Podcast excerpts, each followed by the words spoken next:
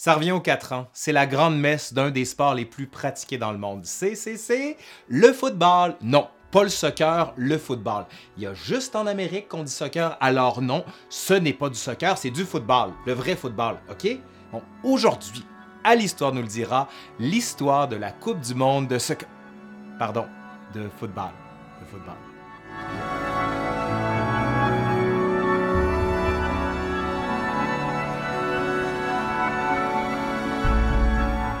Après que le sport ait été fondé en Angleterre au milieu du 19e siècle, le football va rapidement prendre de l'expansion expansion un petit peu partout, mais aussi expansion économique. Contrairement aux Jeux olympiques où l'on se défend bec et ongle pour garder l'idéal amateur vivant, c'est-à-dire ne pas trop associer le sport au principe de l'argent, le football, lui, devient presque entièrement professionnel, c'est-à-dire associé à l'argent. L'argent aura ici un rôle précoce et déterminant dans le développement du football. Jusque-là, particulièrement populaire en Angleterre, le football entame rapidement sa conquête du monde. La première rencontre internationale a lieu le 30 novembre 1872 entre l'Angleterre et l'Écosse, mais il faut attendre le début du 20e siècle pour assister à des rencontres entre équipes nationales sur le continent européen. En 1904, on voit se réunir les dirigeants de cinq pays, Belgique, le Danemark, la France, les Pays-Bas et la Suisse. Et on va mettre sur pied la Fédération internationale de football association,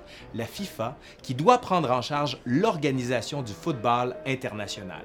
Une absence est notable, l'Angleterre, terre d'élection du sport qui refuse dans un premier temps d'y participer. Au début du 20e siècle, les Jeux olympiques sont alors en pleine expansion et ont fait une place dès 1904 au football comme sport invité mais il faut attendre les Jeux de Londres de 1908 pour que de véritables équipes nationales disputent le tournoi olympique. La popularité se mesure aussi de l'autre côté de l'Atlantique. La technique des joueurs uruguayens et argentins impressionne les foules des Jeux olympiques de 1924 et 1928. Toutefois, la FIFA a l'impression de ne pas avoir le contrôle de ces rencontres qui, selon elle, devraient lui revenir. On réalise qu'il serait nécessaire d'organiser une compétition sous le contrôle exclusif de la FIFA. La FIFA entend donc bien se détacher du conservatisme du CIO. Ça fait drôle à dire. La FIFA qui constate que quelqu'un d'autre est conservateur. En tout cas. C'est un Français qui se fait le promoteur du projet de la fameuse Coupe du Monde. Jules Rimet est élu à la présidence de la FIFA le 1er mars 1921 et pour lui, l'organisation d'une Coupe du Monde est primordiale. En 1929, lors d'un congrès de la FIFA, on sanctionne la naissance de la première Coupe du Monde et c'est à l'Uruguay, seul candidat en lice, que l'on confie l'organisation. Jules Rimet part le 19 juin 1930 pour Montevideo avec dans ses bagages le trophée, une statuette en or massif que vont se disputer 13 équipes. Mais seuls 4 pays européens font le voyage, la Belgique, la Roumanie, la Yougoslavie et la France. Le succès est au rendez-vous, non seulement pour l'Uruguay qui remporte cette première édition, mais aussi parce que le tournoi se révèle être une entreprise bénéficiaire. Ben oui, on fait de l'argent. Ajoutons le succès populaire qui lui aussi est au rendez-vous. La Coupe du Monde permet ainsi au football de s'affranchir de l'olympisme, intercalant ses compétitions aux quatre ans entre celles des Olympiades, mais aussi à l'égard de l'Angleterre, terre mythique du sport. Après la Seconde Guerre mondiale, un des éléments clés, comme c'est le cas des Olympiques, ben, c'est la télévision et les droits qui y sont associés.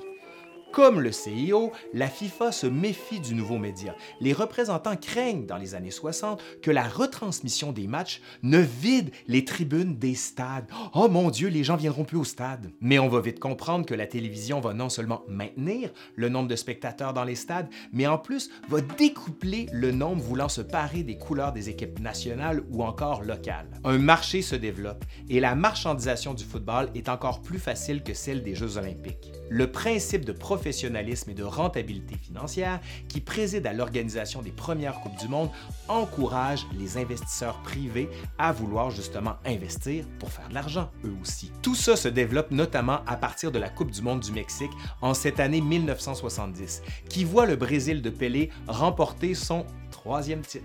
On pourrait relever d'autres événements comme en 1982, alors que le nombre de participants passe de 16 à 24. Et la finale oppose cette année-là la France à l'Allemagne. Et c'est cette dernière, l'Allemagne, qui l'emporte lors de la séance des tirs au but, une première instaurée lors de cette édition qui se déroule en Espagne. Des joueurs marquent de plus en plus chaque édition, renforçant la médiatisation et le vedettariat. Pelé, Platini, Maradona, Ronaldo, Zidane, Messi, Buffon, Mila, Eusebio, Socrates, on n'en finit plus de tous les nommer. Les droits de retransmission se multiplient par 538 en moins de 20 ans entre 1984 et 1999 et les recettes au guichet se multiplient par 5. Aujourd'hui, la Coupe du Monde est une puissante machine qui est prête à tout pour s'établir dans un pays, même à contourner et faire changer des lois locales. Bon, je pense que j'ai tout dit. Il me semble que j'ai tout dit, hein. Marc, est-ce que j'ai tout dit? Non, t'as pas tout dit. Ok, je te laisse. Je te laisse, vas-y, je t'en prie. En parlant de machine, la Coupe du Monde est non seulement l'événement sportif le plus populaire, c'est aussi l'événement télévisuel le plus suivi sur la planète. Quelques 3,2 milliards de téléspectateurs en audience cumulée ont regardé au moins une partie euh, d'un match de la Coupe du Monde de 2014 qui avait lieu au Brésil, selon la FIFA, euh, l'organisme qui est controversé, disons, qui régit le soccer mondial. Et l'on prétend qu'un milliard de personnes auraient jeté au moins un coup d'œil à la finale Argentine-Allemagne. Bon, euh, c'est des grosses statistiques, c'est peut-être contestable. Ce qui n'est pas contestable, c'est l'attrait de la Coupe du Monde. il y a davantage de nations membres de la FIFA, la Palestine par exemple, qu'il y a de, membres, pays membres de l'Organisation des Nations Unies. Ça vous donne une idée. Euh, malheureusement, depuis 1986, année de sa seule participation à la Coupe du Monde, l'équipe nationale canadienne nous a pas donné beaucoup d'occasions de s'enthousiasmer pour le foot local. 12 pays ont participé à la phase finale de la Coupe du Monde sans gagner un match. Le Canada non seulement n'a pas gagné un seul match en 86, mais il n'a pas marqué le moindre but. Donc, pas qualifié avant, pas qualifié après, jamais un but. Une précision s'impose. Pour parler de la Coupe du Monde, la seule qui se passe d'explication sur le sport pratiqué, en français, on ne dit pas mondial, mais mondial. Oui, il y a eu le mondial en 82 en Espagne, le premier que j'ai regardé. Il y en a eu un au Mexique en 86. Ce sont les premières fois que le mondial était présenté à la télévision et ça semble avoir marqué phonétiquement plus d'un Québécois. En 90, pourtant, c'était le Mondiali en Italie, c'était la World Cup en 94 aux États-Unis, en 98 le Mondial en France, et pourtant les gens souvent disent mondial, mais c'est pas mondial, c'est mondial. D'ailleurs, quitte à jaser étymologie, rappelons-le une fois pour toutes, le vrai foot se joue avec le pied, ça tombe sous le sens. Après la Coupe du Monde de l'été prochain en Russie et celle controversée au Qatar en 2022, il fera chaud là-bas, il est question que 10 matchs soient présentés au Canada lors du Mondial de 2026. Si la candidature conjointe des États-Unis, du Mexique et du Canada est retenue, on le saura euh, le 12 juin. Montréal compte parmi les quatre villes canadiennes susceptibles d'accueillir euh, l'événement. Euh, le seul autre candidat à l'organisation du mondial est le Maroc, qui ne dispose pas des infrastructures aussi importantes qu'en Amérique du Nord. Donc, les chances de voir certains des meilleurs joueurs du monde sur un terrain montréalais sont assez bonnes dans huit ans. Donc, euh, peut-être que vous pouvez déjà réserver vos billets. Comme le sont celles d'ailleurs de revoir le Canada en phase finale du mondial en 2026 avec le passage de 32 à 48 équipes qualifiées. On peut s'en réjouir même si ça fait beaucoup d'équipes parce qu'au-delà de la corruption qui a lieu des fois dans la FIFA et des jeux de coulisses, il reste que le plus beau des sports, le football ou le soccer.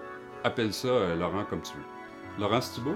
Ben, je pense que c'est beau. Qu'est-ce que vous en pensez à la maison? Est-ce qu'on en fait une autre? Non, on arrête là? OK. Bye tout le monde. Salut!